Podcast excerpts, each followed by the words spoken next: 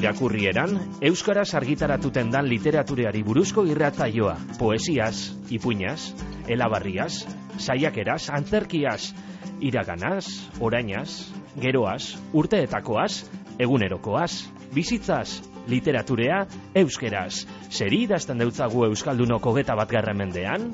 Zer irakurten dugu? Liburuak berbagai, idazleak berbalagun, ordu betez, patxadas, prisabarik, Euskaraz argitaratuten dan literaturaz, gutaz, bizitzaz, Euskal idazleen elkartearen ekimenez, Bizkaiko foru aldundiaren laguntzaz, Bizkaia irratian, irakurrieran. Garazi, ospa. Begiak irekitzera ere ez da ausartu. Badaki ez dagoela egon behar duen tokian. Ura ez dela bere gela. Ura ez da bere oea ondokoa ez da bere hasier. Ikaskide hoiekin parrandara atera baino, hobe zuen bibliotekatik iruzpalau liburu hartu eta etxean biziraun.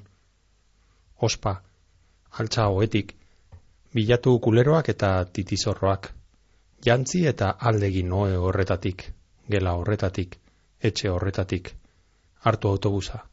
Ez, hartu taksia, hobe, azkarrago helduko zara etxera, eta pentsatu aitzakia bat aitzakia hon bat, hasierrek sinetziko duen aitzakia bat, oso aitzakia hon bat, zuk zer horrek ere sinetziko duzuna.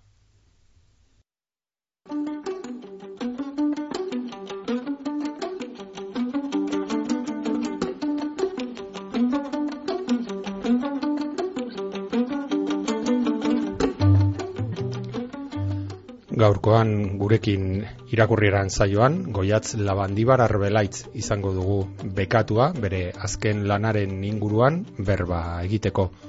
Goiatz labandibar oi hartzunen, jaiozan mila bederatzieun eta larogeita bostean kasetaritzan lizentzia duna da eta komunikazioaren arloan egiten du lan liburuak idazteaz gain. Noski, lehenengoak geltokiak edo helduta entzuteko abestiak izan zen. 2000 eta amairuan argitara eman ebana igartza saria irabazi ostean. Gerora etorri ziren eh, beste amaikatxo sari eta amaikatxo liburu ere bai fotogramak hori zen dena interpretazioak geminorren e, izeneko poesia bilduma bat ere bai, eta azken aldian eh, kalera atera dituen e, liburuen e, artean amez, edo izkien aldege manifestua, Iñaki Zapirain retegirekin batera. Horrez gain teatroa ere idatzi du, tartean teatroak taloratutako salaketa lanaren idazlea, bera baita, gara, goiatz baita, eta azkeneko lana dugu gaur, eskuartean goiatzek kalera atera duen, azkenekoa bekatua izenekoa Ramiro Pinilla getxoko novela laburren sariketea irabazitako novela eta gaur berbagai izango duguna baina bekatua liburuaz gain ekarri dozku goiatzek ohi bezala disko bat. Eta kasu hontan diskoa txinaurriak izena dauka Mikel Laboari ikasitako kantak azpi izen. Hainbat artistaren eh, artean bideutz, bat artistaren artean sortutako diskoa da, eta bideutz e, plataformak argitara eman e, zuen.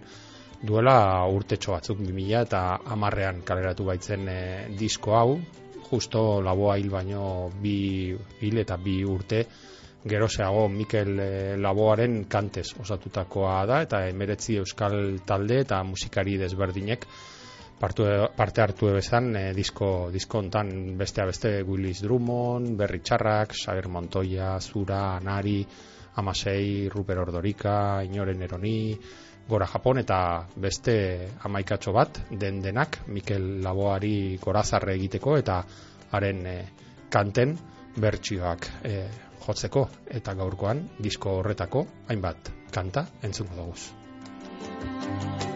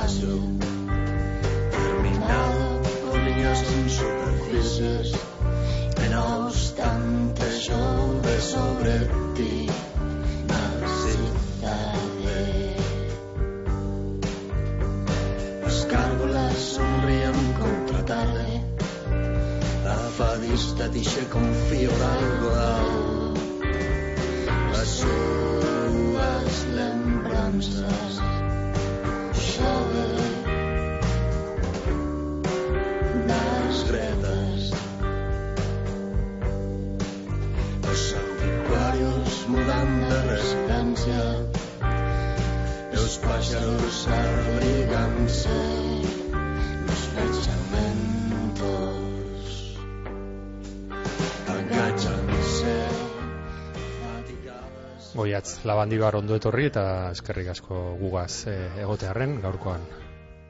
Zueri eskerrik asko, Mikel gombitagatik.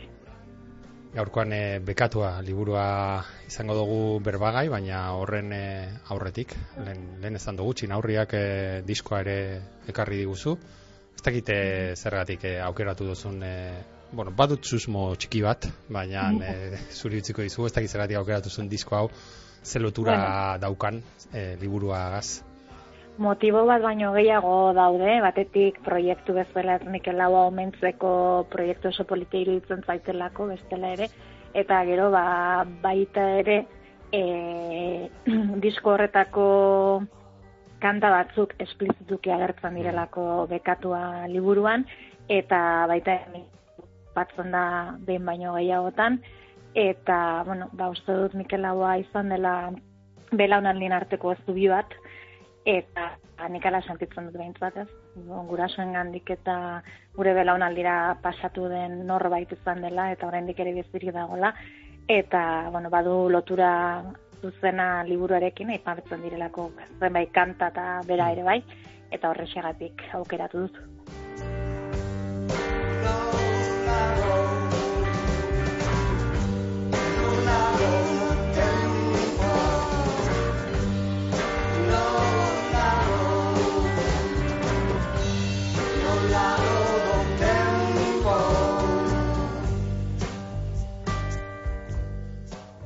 Bestela ere goiatz, musika zalea zara, musika entzuten duzu normalean edo?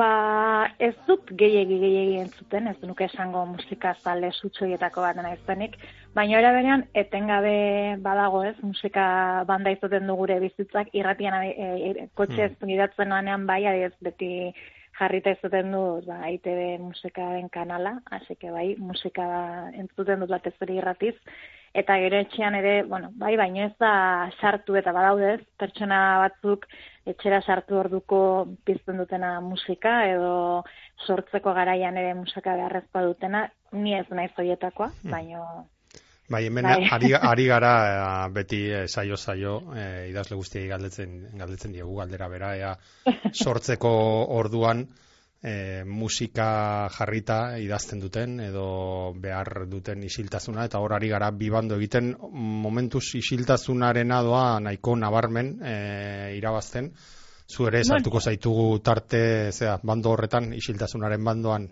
Ez pentsa, eh? niri musikak trabarik ez dute egiten sortzeko Aha. garaian. Baino egia da, ba, ez dudala jartzeko ohitura ere. Baina trabarik ere ez dute egiten. Aha. Ni erdibideko taldean sarri.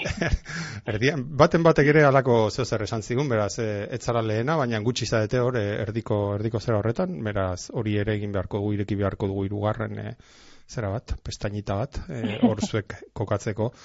Eta liburuekin, liburuekin idazten duzu, esan nahi dut, e, idazten duzun bitartean, gustatzen zaizu beste liburu batzuk irakurtzen egotea, edo buruan behar duzu erabateko alako tregua bat, eta zure historioan bakarrik eh, kontzentratu. Ez, ez, ni etengabe nabil irakurtzen, e, sortzen nabilen bitartean ere bai, irakur, askotan esan ez dut irakurlea ez dela kaso idaztelea baino, eta irakurtzeko alde hori ez dut inoiz abandonatzen, ez dut inoiz baztertzen gainera, nire sortze prozesuak ez dira izaten oso konstanteak hasita buka. Orduan, eh, irauten duen bitartean prozesu horrek ez banu irakurriko, uf, eh, bueno, zerbait hankamot izango litzateken ere bizimodua, eta Ez ez, bat irakortzen abilen pertsona bat nahi. Hmm, eta naita bilatzen duzu irakurgaia beharroa da idazten ari zarenarekin lotura izan dezakena edo kontrakoa, igual beste alde batera zoaz e, bi kontuak ez nahazteko edo. E, normalean jarraitzen dut nire oiko irakur e, prozesua, alegia aukeratzen ditut liburuak normalean ba dituzte simple, baino izenburua eta azalari erreparatuz, ger, et, baina, bueno, gero tarteka ba, bai, e, segun eta zertan nabilen, edo zer idazten ari naizen, askotan e, baita ere itzuli egiten, ez? Etortzen zaizkidalako, uh -huh. ba, irakurri izan ditudan liburuen oi hartzunak, eta igual esaldi bat, edo e, ideia bat, eta berreskuratzea joaten naiz, ez, e, dekatuan, aipamen bat egiten diot Maria Gainza Argentinaren hmm. el nervio optiko liburuari, eta hori adidez ala izan nik aurretik neukan irakurrita, gogoratzen nintzen, bat arte batean pasarte batean aipatzen zuela ba, gazkinekiko fobia hori, eta berrirakurri nuen aurkitzeko, ez zintze nola azaltzen zuen, ze gauza bat zan zuk irakurtzen duzuna, eta zure memoriak zegordetzen duen beste, mm. beste gauza bat izaten da, eta bai itzultzen aizela olakotara sortze prozesotan, azken finean, nik uste, bueno, niga mentzat badu eragina, da nik uste tidazle guztion ganduela eragina, ez? E, askotan badirudi sortzen dugula zerotik, eta hori inoiz ez da izaten. Beti, hmm. ba, bueno, eragina ditugu, eta bestek idatzi dutenak ba, bueno, elikatzen gaitu eta eta ni ba, ena izalu espen bat. Hmm. Orain ere seguro izango dituzula, hortik eh, hainbat liburu, bueno, ez dakite banak irakurtze dituzun edo, edo bizpairu aldi berean, hori ere hor beste bi bando edo egin barko dituzke segurazki. Ez eh, da, hor argi da horrez naiz bidekoa, hor liburu bat baino gehiago aldi berean irakurtzen ditxunetakoa naiz. Nik ara egiten nuen lehen, baina orain egia, egia zen, e, inkapazan naiz e, bi edo hiru liburu aldi berean irakurtzeko lehen ala egiten nuen, baina orain ja banaka banaka egiten, bai, egiten dute. Bai, bai, ez dakit. nire momentu ez dakit, ez dakit. Eh, normalean, bai, bi, bi, pare bat beti izaten ditut. Normalean gaina hizkuntza desberdinetan. Eskatuko dizut, e, igual, hola, gure entzulekin partekatu alduzun, igual, orain irakurtzen ari zaren bat, edo orain gutxi irakurri duzuna, ba, atentzioa ditu izuna, asko gustatu zaizuna, edo ez dakit zerbait berezia iruditu zaizuna, edo... Uh, ointxe bukatu, eta bertan, eh mi regret el satrillet frantziararena frantsesez irakurri dut eta mm. bueno ipuin liburu bat da baina ipuin nahiko luzeak eta gustu dut zait erabiltzen den umorea eta egiten ditun bueno esaldi ironiko eta ze hoiek eh bueno bigarren mundu gerra garaiko edo bigarren mundu gerra ondorengo Paris eta Frantzian kokatzen ditu narrazio hoiek garaitxo hartan idatzetakoa dira baina ze humore erabiltzen duen, ba, grazia asko egin dit momentu askotan. Mhm. Hortxe gomendioa, e, norbaiteke hartu nahi baldin badu, ba, hortxe dauka. Eta gure gaurko komendio handia, bekatua e, liburua da, noski, goiatze labandibarrek idatzitakoa, eta horretara salto egingo dugu, goiatz, e, eta zuk esan duzun bezala, hemen ere, zuk bezala, azalari ematen diogu, azalari eta izenburuari ematen diogu, garrantzia, garrantzia handia, naiz eta hau irratia den eta azala ezin dugun ikusi, baina egia da e, irakurleak e, lehenengo begi kolpean e, liburu baten aurrean jartzen denean hori daukala, ezta e, azala. Eta kasu hontan ez dakit beti gustatzen zaigu e, jakitea nola nola lortu zenuten azala hau zein izan zen prozesua, ez batzuetan e, argitaletxa bera proposatzen du, bestetan idaztea, bestetan e, erdibana egindako lana, ez dakit zelan izan zen e, bekatuaren azalaren bidea edo. Ba, kasu honetan egilea Iñaki Zapira inretegi da, mm -hmm. nire lagun oso hurbileko bat, eta bueno, nire sortze prozesotan orokorrean oso hurbil egoten den mm pertsona bat da. E, ez da lehenengo aldian ere liburu bat ilust, ilustratu duena, edo azala egin duena, eta kasu honetan ere, ba, liburuarekin eda seginenean, ba, berari galetu nion, ja prest otez egon ba, azala sortzeko, berak baietz esan zian, eta ordan nik pro, proposatu nuen argitaletxen, ia, ba, bueno, inakik proposamenik aurkez zezaken, eta mm. baiezkoan esan ziguten. Hor bai, egia da, Osu errazkin izan da bekatuaren editorea, eta berak nahiko argi zeukan ilustraziotik edo nahi zuela jo, ez zuela nahi irudi argazki bat mm. izatea zalera eramango zena, e, zentzu horretan, bueno, hori, abia puntu hori bat zeukan inakik, e, nondik sortzen hasi azteko, eta, bueno, gero neko libre izan da, nire aldetik berari utzi diot, e, bere, bueno, bere prozesu hori egin zezan, eta egia da, ba, gero e, argitaletxarekin bere elkarlanean aditu zela, ba, proposan baino gehiago egin zituela, mm -hmm. batean akaso, e, orain azalak ez du aurpegirik, esku bat bai, baina hmm. aurpegirik ez da agertzen, hasiera batean bai agertzen zela, eta hori bai e, argitaletxetik proposatu ziotela ba, aurpegiari agian bueno, garrantzia gutxiago edo emateko modurik ia topazezaken. E, azkenean ez zabatu egin zuen, eta bueno, bai nik ikusi ditu dela egin ditun lan guztiak ez, e, uste dut asmatu, asmatu zuela, e, proposamena edo bo, egoki izan zela eta eta bueno, bera ere badakit oso gustora gelditu dela egindako lanarekin. Eta gero ja txupito bat agertzen da, mm ez? E, txupito arrosea bat, e, kolore oso biziak edo ditu e, azal honek. Mm. agertzen delako betare historia barruan txupito arrosa mm. koloreko txupito hiek, baino berak bai egin nahi izan zuela, olako joko bat edo metaforaikoki ba, sagarra, ez baren sagarre bekatu horrekin olako, bueno, metafora da, alegoria bat, mm. esku hori txupito hori heltzen ari dena. Hmm. Egia zen, kromatikoki oso ederra da, bai fondo berde hori, eta gero txupitoaren kolore hori oso erakargarria gertatuko zaio seguro, e, irakurleari ikusten duenean e, azala, e, begia joango zaizkio, seguro, eta beste, azalean beste osagai garrantzitsu bat, izenburua izaten da, kasu honetan, hitz bakarrekoa, bekatua, ez dakite buruko minazko eman dizun kontua den, edo hasieratik etorri zitzaizun izenburua eta hor eh, horri eutxi diozu, edo bidean aurkitu zenuen, edo nola, nola izan da prozesu hori? Ba, ez eman dizkit buruko batzok. Ze, bueno, nik liburu hau, e, abia puntua da, e, hogeita batean, Ramiro Pinilla hmm. etxeku dala kantolatzen duen sariketa irabazizuen, baina orduan ez zuen bekatua izena.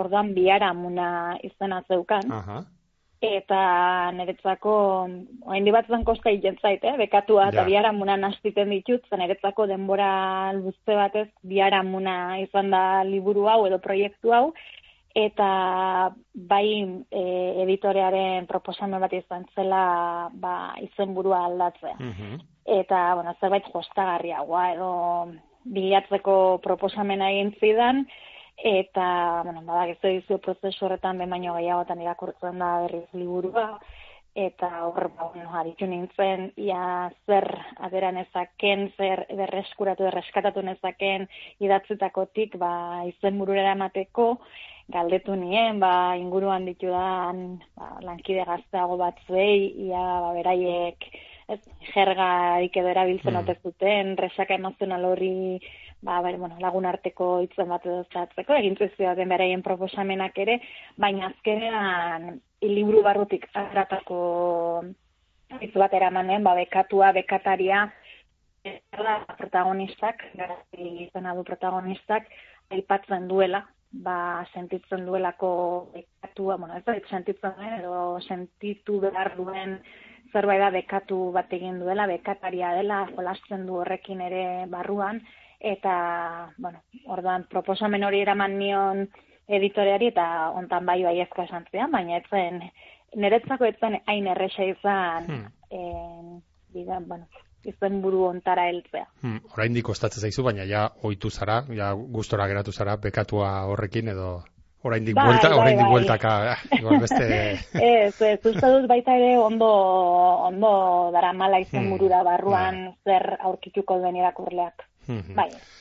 E, bueno, eldu, eldu da novela, oiatz, hori, ez dakit non baiten irakurri nizun, ez? Beti e, ari zitza izkizula esaten, ez da? E, eta novela noizko, novela noizko, ez? Eta alako, alakoekin.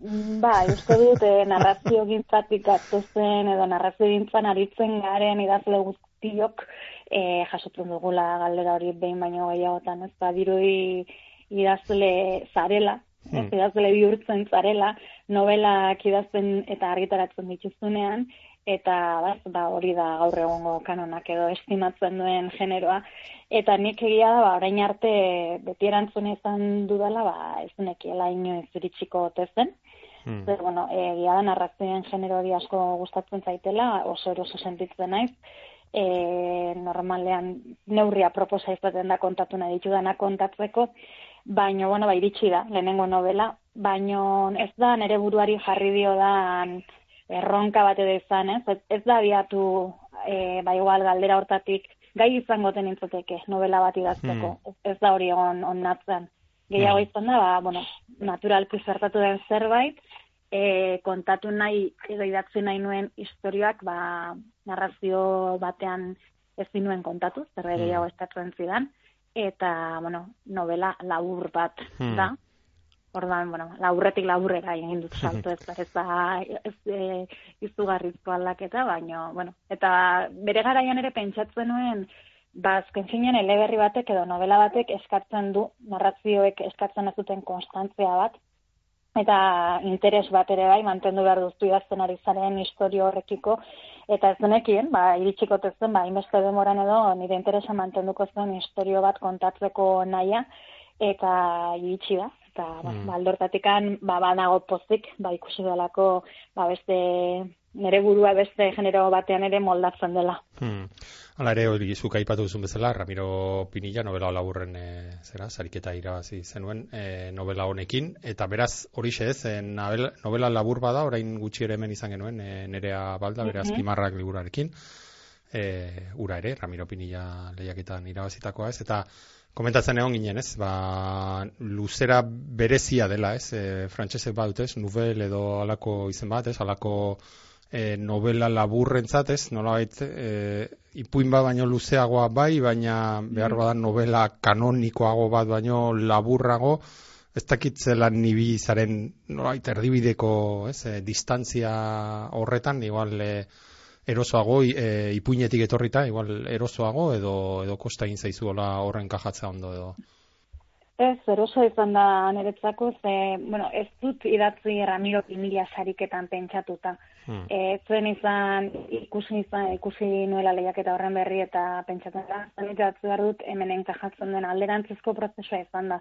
Egia da poliki idatzu da novela bat izan dela, aspaldi hasi zen prozesua, oza, oso luze izan da, pixkanaka, pixkanaka egin duen zerbait izan delako, eta ikusi nuen enkajatzen zuela idatzuta neukan horrek, e, bueno, ba, mm. lehiaketa horren oinarriekin. Eta horregatik bidali nuen orduan, ez luzatzen, ez mozten. Horre, bueno, ja, lehiaketak aipatu dituzula, digresio txiki bat egingo dugu, zure novelan bezala. Bueno, digresioz mm. bezalako, ez dakite, bai, bai. hainbat, hainbat, e, lehiak eta irabazitakoa zara, eta ez dakite, bueno, lehiaketen inguruan beti, beti egon dia, hola, estabaidak, ez, edo dena alakoak, ez dakite, mm. zer, zer ikuspegi daukazuntzuk lehiaketen, lehiaketen, literatur lehiaketen inguruan.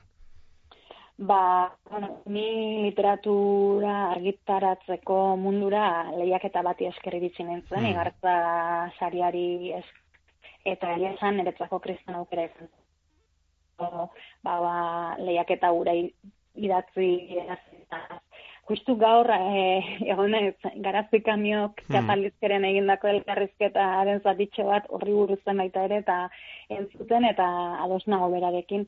Ni lehiaketen alde nago. Lehiaketan alde nago jakinik lehiaketak subjetiboa direla eta horrek ez duela esan nahi justua direnik eta honenak irabaziko duenik akaso beti, ez subjetibotasunak ere tokia handia duelako literaturan, baino zoritza e, gaur egungo euskal literatura honetan ba literaturak e, ba, bueno, jardun horrek edo irazi, bueno, edo ikus izan dezan bere balio ekonomikoa gaur egun dauden hmm. aukera bakarra lehiaketa dira.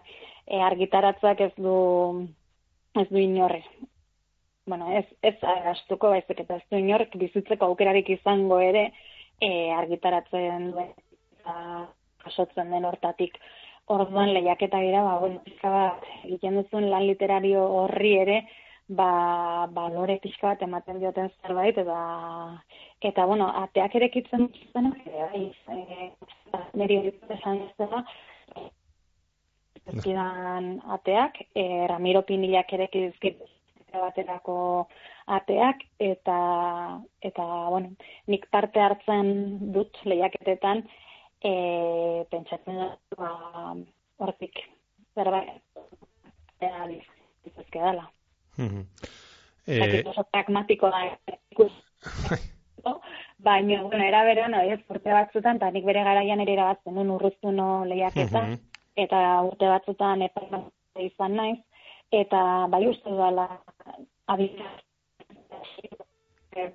mai arteko adintzarte horretan ere saritzeak ematen duela literatur gintzan jarraitzeko gogo bat, e, literatura e, ba, ez dut etxeko barruko ariketa esiko lan zatetik kanpo eramaten du eta uste dut horrek ere ematen duela, bueno, ba, egiten duzuna baloratua den sentsazioa eta bueno, ikusi besterik ez dago ez, ba urreztunoko irabazlen artetik zenbatek jarraitu duten gerora ere literatur gintzan eta eta euskal literaturako izen, bueno, handi asko ere pasatu dira hortik eta eta bai, uste dut bautela bere beraien funtzio bat oraindik euskal literaturan betetzen dutela.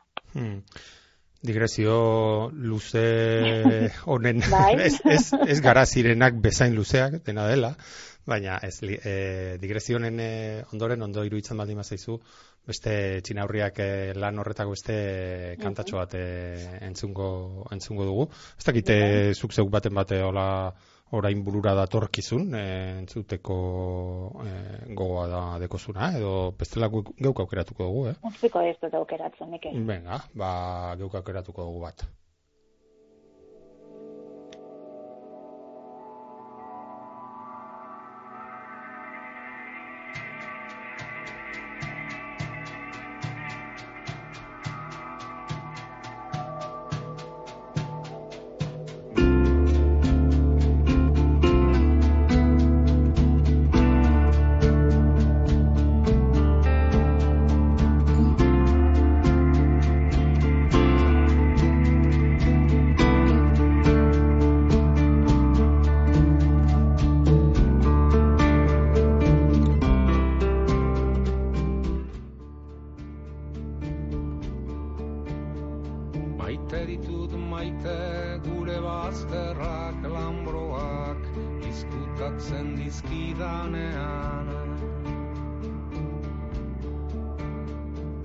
Maite ditut maite gure bazterrak lambroak izkutatzen dizkidanean.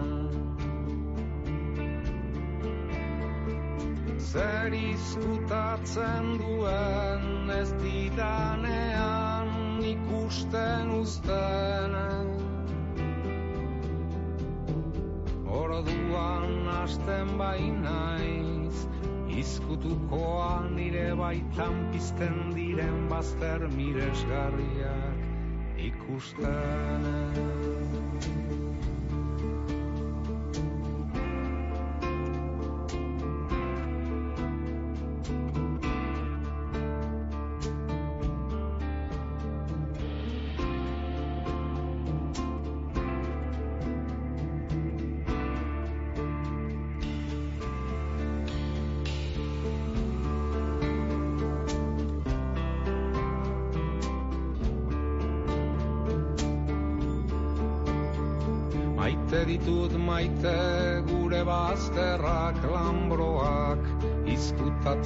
izkutatzen dizkidanean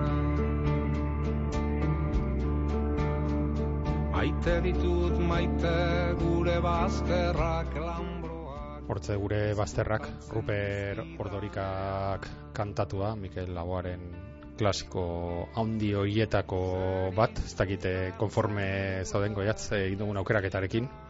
Bai, bai, bai. E, bueno, esaten ari ginen, e, nolabait digresio handi bat edo digresio txikiz osatutako liburua dela, ezta? Esan dugu garazi da protagonista, esnatuko da alako batean, e, parranda baten ostean, e, ezagutzen ez duen, bueno, ezagutzen ez duen, bai, ez dakien, ezagutu berri duen, esan dezagun, e, tipo bera baino askoz gazteagoa den, tipo baten, oean, eta horra ziko zaio burua, burua martxan e, garaziri. eskatuko dizut oso gor, gorrotagarria da, ez dakit igual hau baino askoz gehiago ere ez dakit eh, esatea dagoen, baina e, hola bi esaldi gehiago e, ezan ote daitezkeen bekatua honen e, inguruan hemendik aurrerakoak. Bai, e, ba, hortik aurrera, ba, ideia zurrun bilo batean murgiltzen da, eta hasten da, ba, ba, bai, zalantzan jartzen, e, edo kuestionatzen, bai bere burua, bere bizimodua, bere ingurukoak, eta azken zeinan jartzen da bere buruari begira, eta hori baitzakia baitare inguruari, e, ez hurbileko pertsonei eta baita gizarte eredu bati ere begiratzeko eta eta baien inguruan hausen hartzeko. Batzutan esango nuke modu oso ironikoan. Mm Egia da, batzuetan e, nire asko gustatu zait, gainera oso e, basara matza, ez da, osea, irakurketa oso erraza egiten da, ze basoa aurrera jakine duzu gehiago, ez, e, hausnarketek asko lotzen zaituzte, batzuetan ere, inkluso, ez dakit, itxura dauka, e, saiakera moduko bat edo ere irakurtzen e, ari zarela, ez da, ze hainbat gai jorratzen duzuz, gai batzuk potoloak ere bai, ez, e, behar bada garaziren bizipenetatik abiatuta, baina azkenean bukatzen du alako, bueno, ba, gaur eguneko gizartean oso bogan dauden gai e, potoloen inguruan alako, bueno, ba, hori ez, e, zera, diskurso bat egiten ez, dela e, amatasunaren inguruan edo aitatasunaren inguruan, noski bikote harremanen e, inguruan eta eta alakoen inguruan ez, badu saiakera, bueno, ez, nolait, ukitutxo hori edo ez, Bueno, bai, nola baita esan daiteke, e, bai, garazuk egiten du bere ikuspuntua jartzen du, eta bere iritzia ere ematen du, ez, ez bere ziki kategorikoki ez din hor hmm. baitzen, baino bai bere ikuspuntua zein den argi gelditzen dela, gai hoien inguruan, eta beste bat gairen inguruan ere bai, E, ustut garazi izan litekela belaunaldi baten ahotsa nolabait, hmm. gehiagitxo esate izan daiteke kaso, baina bueno, uste dut baietz, ba, badagola belaunaldi bat, ba, oso identifikatuta senti daitekena berarekin, baina ora berean garazi bai da baita ere beste belaunaldiekiko zubi bat bai hmm. bera aurreko belaunaldiarekin, ez, askotan aipatzen ditu baita ere, ba, bueno, bere guraso, eraitona monak, eta haien gandik jasotako haiek nola bizitzuko luteken, eta bar, eta baita urrengo belaunaldiarez, makinek edo oean ondoan dokan mutil horrek edo gorpuztuko lukeen belaunaldi hori, ba, bada, bueno, ba, kontinuum horren hmm. e, errelato bat ere bai. Hmm.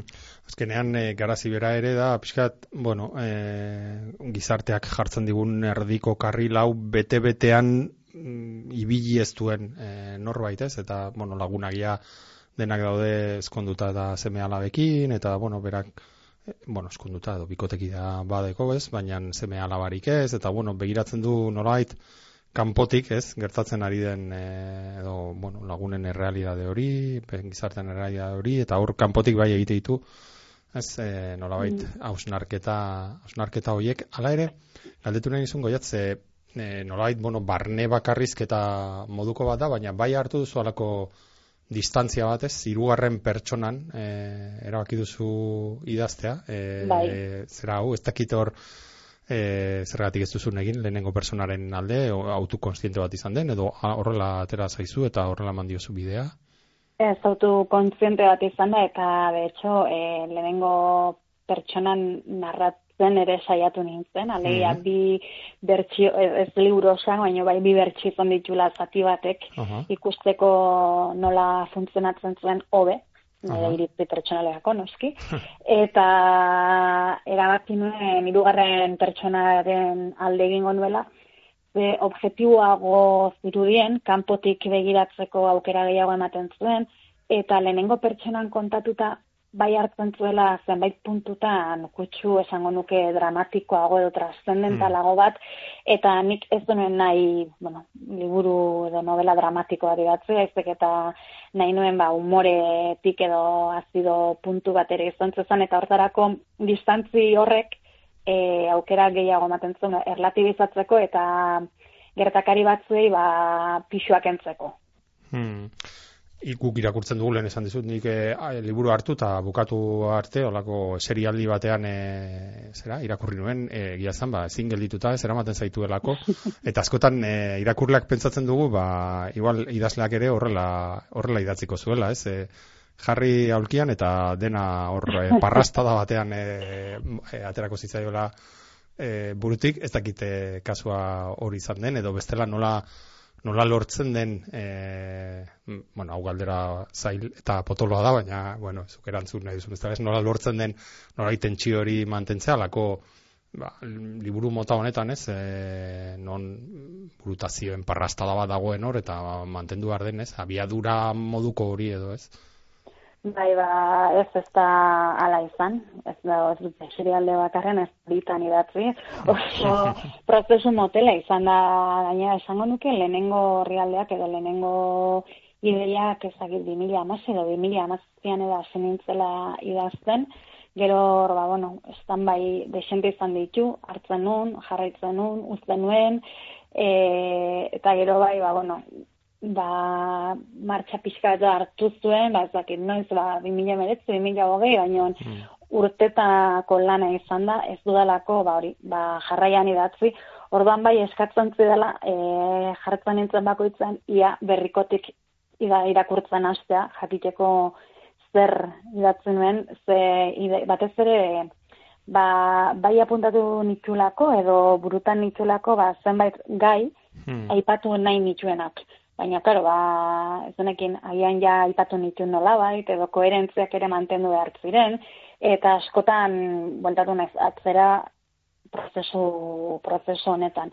Gero, ja, ba, baina, egia da, behin martxa hartuta bukaera, ba, bueno, gainera ez da gizena bertxo ditun, e, nire mm. ordenagailuan daude, ba, igual, bost, bertsio mm. definitibo eh, gehi edizio lana, ba, pentsa, eh, baino, bai, niretzako lanik handiena hoi izan da, koherentzia mantentzea eta osotasun bat eman, ematea, bazken finean, zantzik ekelako, bueno, badelako nolabait, itxuraz e, konexeri gabeko ideia parrasta da bat, mm. bata bestearekin lotura itxurazkoa bentzat ez duten gauza aipatzen ditu bata estrenatzetik, baina noski hori ez da novela bat. Mm.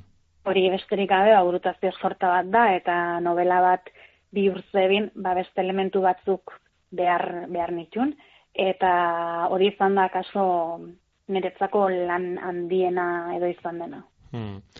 Nik uste dut zekulaztu dela galdera hori, baina erdi txantzetan egingo zut e, azkenean, baina ez dakit e, idazleak zenbat aldiz irakurri dauen bere, bere liburua, ez horrein izate duzu, ze azkenean e, batez ere serialdi hainbatetan e, idatzitakoa denean, eta denbora bat pasatzen denean, bestetik bestera, zenbat aldiz berriro irakurri, ez, idatzitako hori, eta jarraitzeko, eta gero berriro, eta berriro, nik ez dakite zenbat aldiz irakurriko zenuen bekatu hau igual hasi eta hasieratik bukararaino igual ez, baina e, tarteka eta ez da izan, ez? Ba, ez dakit esaten, baina askotan. askotan. E, esan dezaket dena da, argit, kalian da, oza, liburu ez dela argitaratu da honetik, ez du dela berrirakurri, ez dut berrirako betzeko beharrik. Orduan, hain dago presente azkeneko zatan, hainbestetan errebisatu, hainbestetan dago, ba ez dudala beharrik sentitu liburu liburuan berriz irakurtzen. Hmm. batzu bai, eh, irakurri ditut, baina baina ez ez hasita uka. Hmm. Bai, nik e, galdera hori hemendik aurrera apuntatuko dut egiteko zen nik ez dakite idazlerik egongo ote den behin liburua ja argitaratuta bere liburu hartu eta irakurri duenik ez, eh, ja aurretik hainbat aldiz irakurri ondoreina Hor beste zabadak azu beste bikutxatila edo, aparta dutuko aukera, Mikel. bai, bai, zalantzari gabe. E, ez dakite, ja, bukaera arantz jotzen, e, gustora geratu zaren egindako orain ari ginen, ez? Ja, liburua kalean dago, lana eginda dago, hainbeste buruko min eman dizkizun lana eginda dago, eta ez da gize sentsazio geratu zitzaizun ja liburu hartu zenuenean e, eskutan, eta zatzen nuen, bueno, ba, jazta, jazta, onaino, edo oraindik e, burua voltak eta mm, igual hemen jarri behar nuen ez da edo hemen jo behar nuen hemendik, edo... Bueno, saiatzena ez e, bukatu dudanean zerbait ja bukatu dudala sinisten eta nire buruari esaten kitxo, onaino eta mendikan aurrera dagona hau da, zer bestela da prozesu bat inez ez litzateken bukatuko, eta eta eta bueno, nire gauza bukatza gustatzen zaitu uste dut bukatu behar dela beste gauza bat bide emateko. Hmm. E, ba, ia, sentsazio arraroak izan ditu dela ba, batez ere argitalpena hurbiltzen ez zebilen data horietan, baina oraindik eskuartean ez neukanean, ba, pixka bat beldurrak eta sartu zitzaizkian baita ere, pentsatu idazle askori edo gehien hori kerroduko zegun zerbait dela ez, idazten bukatzen duzu, bidaltzen duzu sariketa bera, e, sari itxuaztea, ze poza, eskintzen dizute argitaratzeko aukera doble poz, hmm. baina gero ja iristen da de, de lana egin, eta hor segurtasun guztiekin ari zara lan hori egiten,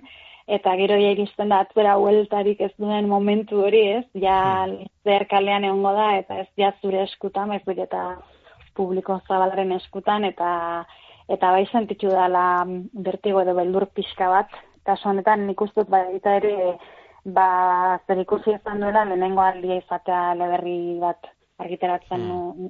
argiteratzen nuela, e, zen arratze egin ba, bueno, ba, ja nere burua ere seguruago sentitzen dut.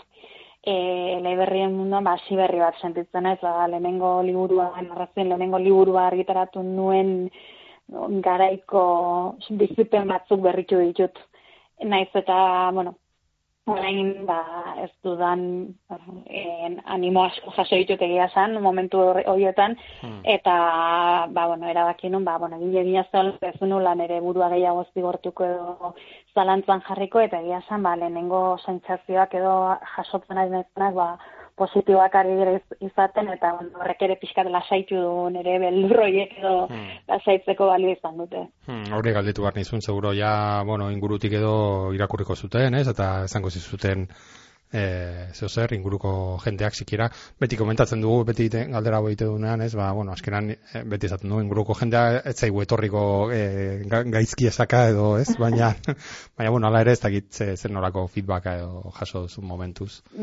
Ba, momentu oso positiboa izaten, eta bueno, ingurukoak bai, baina ingurukoak diren bat bat ere jaso izan dira, eta horiek, ba, bueno, nola, ez duten nekiko, ba, ez duten teberrik, alako obligazio moralik ez den sentitzen, ba, hiena ba, ez dakit, gehiago sinisteko aukera ematen dute edo, ez hmm. objetiboa direla ematen du, eta jasotan hasiera batek hasiera honetako eh iritze da feedbackak ba bai positiboak izan dira den gutxi dela horrekan kalean da hola baino bai pizkanaka pizkanaka hasten ez jasotzen eta oi hartu nahi izaten ari denaren sentsazio ere badut hmm.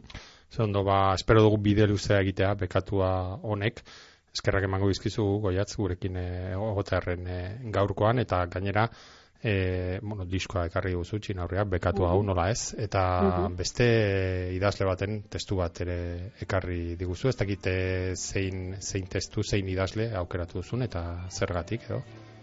Ba, leire Bilbao den etxeko urak poema liburuko poema bat aukeratu dut, ez duena izen bururik, beste, bueno, liburu horretako poemek ez dute izen bururik, e, leire bilbao aukeratu da, bueno, e, bere poesiak bai helduentzak edazten ditunak eta bai aurrentzak edazten ditunak ere asko gustatzen zaizkit eta poema konkretu hau e, esaldi batengatik aukeratu dut hmm. e, irakurri nuenan azmarratu nuen eta eta bueno, maiz beltatzen naiz esaldi hortara eta, eta asko gustatzen zait eta da, bueno, bukera aldera esaten nuen amaitzen arte ez nintzelako erabat nire amaren alaba izan eta bueno, zora garri zait eta akaso ba, bueno, orain ulertzen dut baita ez zerresan mm. edo horrek eta horrexagatek aukeratu dut. Mm. Ba, entzungo utziko ditugu, entzuleak, e, leire Bilbaoren poema honegaz, goiatz labandibarren,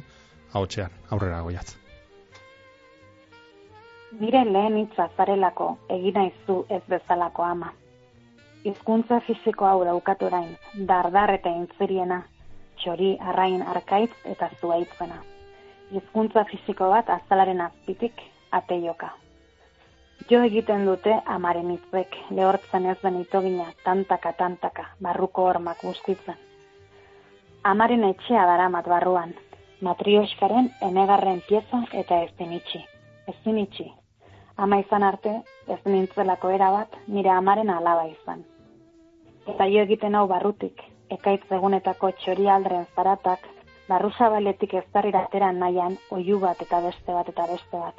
Orain arte, entzuten ez nekien garrasia. Del burogei amamak deia darka.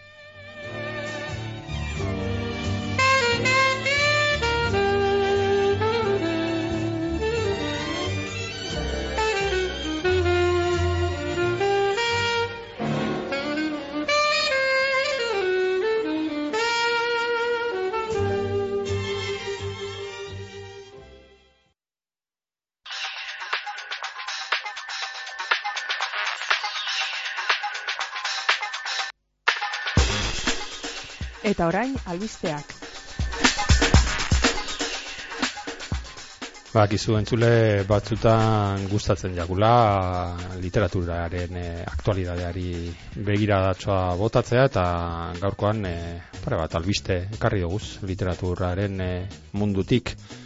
Azteko eta behin e, zubikarai zaria ondarroako udalak e, elkar argitaletzearekin e, batera urtero urtero Agustin zubikarai izeneko saria edo beka banatzen, banatzen dau eta oraintxe bertan eman dute jakitera irabazleak e, Carmele Michelena eta Goyo Ramos idazleak izan direla, ex eman dute saria, sortzi mila euroko saria, bi idazleen izango da, lau mila bakoitzaren zat beraz, eta orain urtebeteko EPA izango dabe, beraiek e, aurkeztu daben novela proiektu hori garatuteko, eta bi mila eta hogeita lauan, urte bete igaro ostean, erka, elkar argitaletzeak, e, argitara emango ditu, bai Carmele Michelenaren e, lana, eta baita Goio Ramosena, ere Carmele Michelena oi hartzu harra da, eta bere proiektuaren izena, zoriontasuna edo, antzeko zerbait izan da. Eta Goio Ramos basauri harrarena berriz, London Colin, hori merak aurkeztu duen, proiektua leire Bilbao, Xavier Mendiguren eta Ana Urkizak osatu dute e, sari honen epai maila eta hogeita lan aurkeztu direz e, guztira eta hogeita lan horien artean, esan bezala, aurten, garaie bakarra ez, bi garaie, Carmele Michelena eta Goyo Ramos Agustin Zubikarai, beka sarian.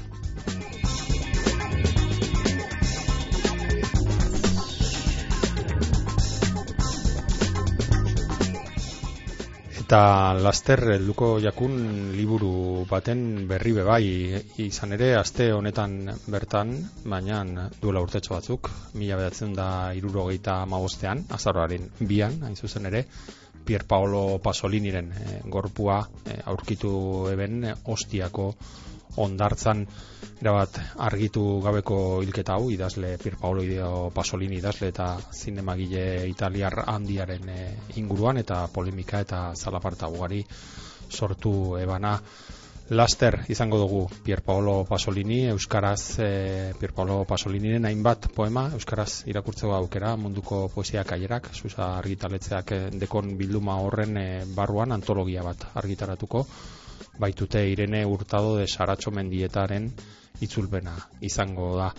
Pasoliniren e, eriotzaren e, urte urren honetan ala ere badekogu aukera e, aurreratu deuskue zei poema eta badeko zuez nahi izatera Euskarari ekarriak izeneko webgunean bertan deko zuez Pier Paolo Pasoliniren zei poema Euskarara ekarriak.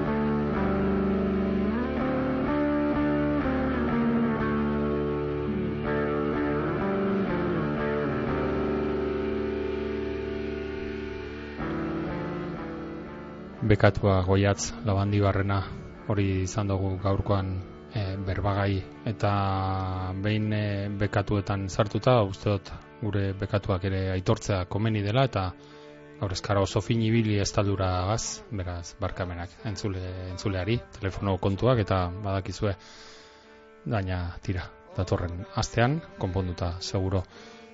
Hemen izango gara datorren astean berriro beste bekatu bat konfesatuko izuegu gaurkoan laureunda larogeita emeretzi garren saioa egin dugu. Datorren astean bosteun garrena eta berezia izango da beraz eskaldu. Datorren astean e, liburu bat ez liburu asko buruz hitz egingo dugu. O liburu guztiei buruz hitz egingo dugu. E, gonbidatu bat ez gonbidatu bat baino gehiago izango dugu. Beraz eskaldu datorren astekoa. Gaurkoa onaino goiatz labandibarren bekatu agaz eta hasier astui izan dago izan dozue teknikan.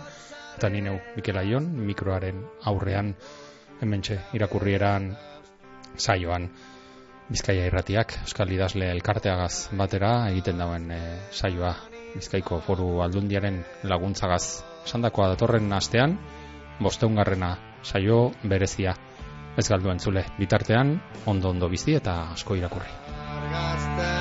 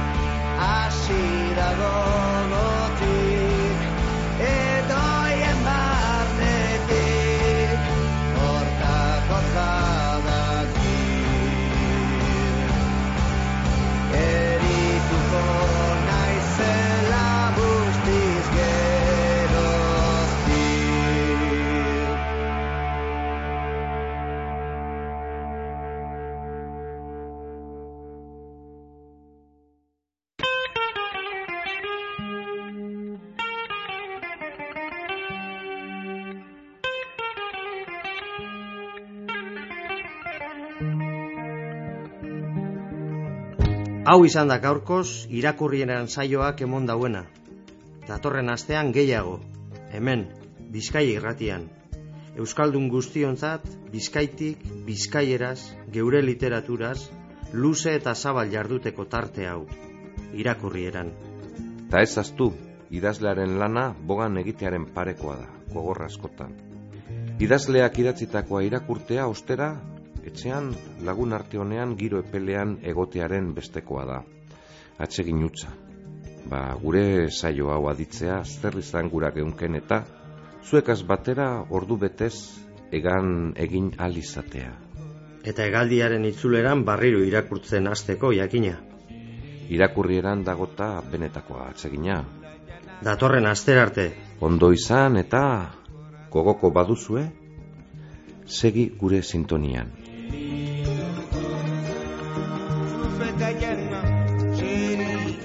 Gotta be